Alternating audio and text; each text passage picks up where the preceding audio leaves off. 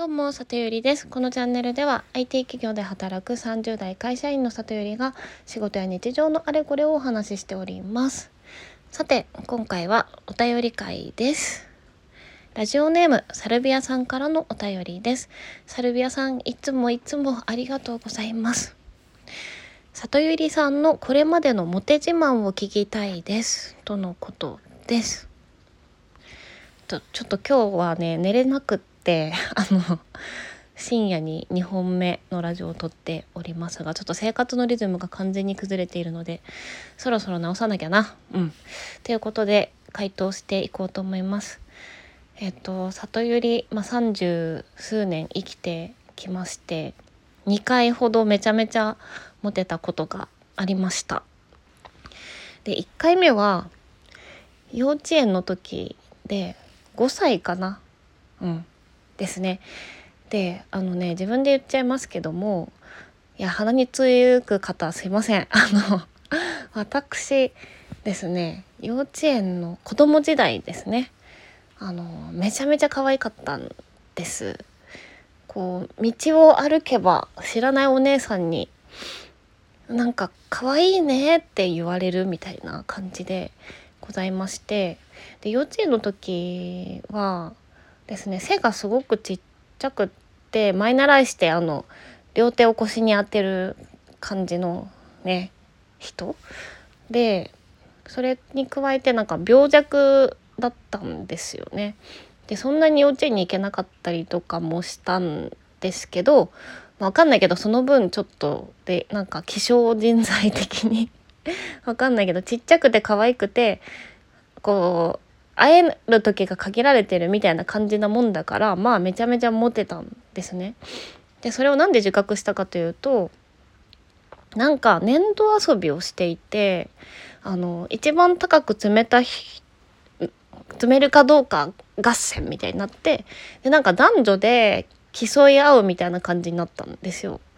であの女の子たちとクラスのわーってみんなで粘土を積んでで女子が勝ったんですね。でじゃあ負けた男子あ罰ゲームだみたいになってで男子全員好きな女の子の名前を言えってなったんですよ。でもちろんそんな強めのお題はあの私が言ったわけじゃなくてなんか番長みたいな女の子が言っていてで一人ずつ端から好きな女の子の名前を言っていくタイムがあったんですけどあのそれでクラスの男子の半分くらいがその里寄りって言ってくれたんで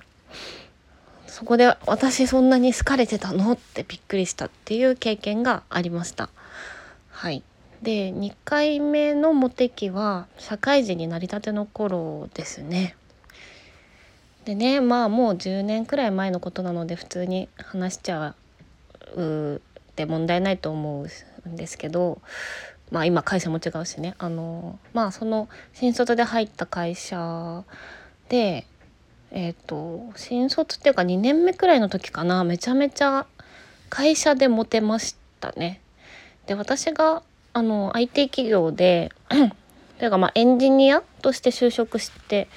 したので、